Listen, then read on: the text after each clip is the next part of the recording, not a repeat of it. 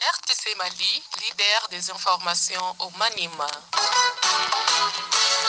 Madame, Messieurs, bonsoir chez vous. Vous avez fait bien de choisir l'RTC Mali à présent les détails. Comme annoncé tout à l'heure, une quinzaine de journalistes de la ville de Kindu prennent part depuis ce mardi à un atelier de formation sur la production de podcasts et l'utilisation des blogs. Pendant quatre jours, ces professionnels des médias du Maniema vont voir leur capacité d'être renforcée également sur la lutte contre les violences basées sur le genre. Guy Mouyembe, président de l'ONG Abari RDC et facilitateur de ces assises qui se tiennent sur le financement de Internews, nous parle ici de pourquoi de la tenue de cette activité dans la ville de Kindu. Il est au micro de Gentil Mouyombo.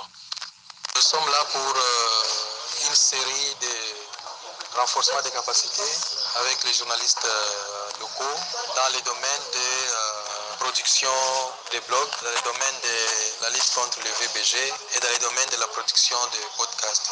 Podcast étant des capsules audio diffusées en ligne. Podcast est l'un des formats éditoriaux qui sont de plus en plus en vogue, raison pour laquelle nous avons tenu à être ici à, à Kindu pour insuffler l'Université de Kindu, avec ses connaissances, les, les insuffler à s'élancer dans l'innovation éditoriale avec toutes les connaissances que nous allons mettre à leur disposition. Nous avons voulu euh, cette formation car euh, voilà le contexte euh, de notre pays se prête bien. Vous savez, il y a beaucoup d'enjeux point de vue national, point de vue provincial. Alors nous avons besoin d'une presse qui est renforcée en vue de gagner sa liberté. Le, le seul secret pour que la presse devienne de plus en plus libre, respectée dans ce pays, c'est sa, capacité à, faire, euh, n'est-ce pas, des productions qui euh, satisfont de plus en plus les audiences, qui sont des audiences de plus en plus exigeantes, surtout euh, sur Internet.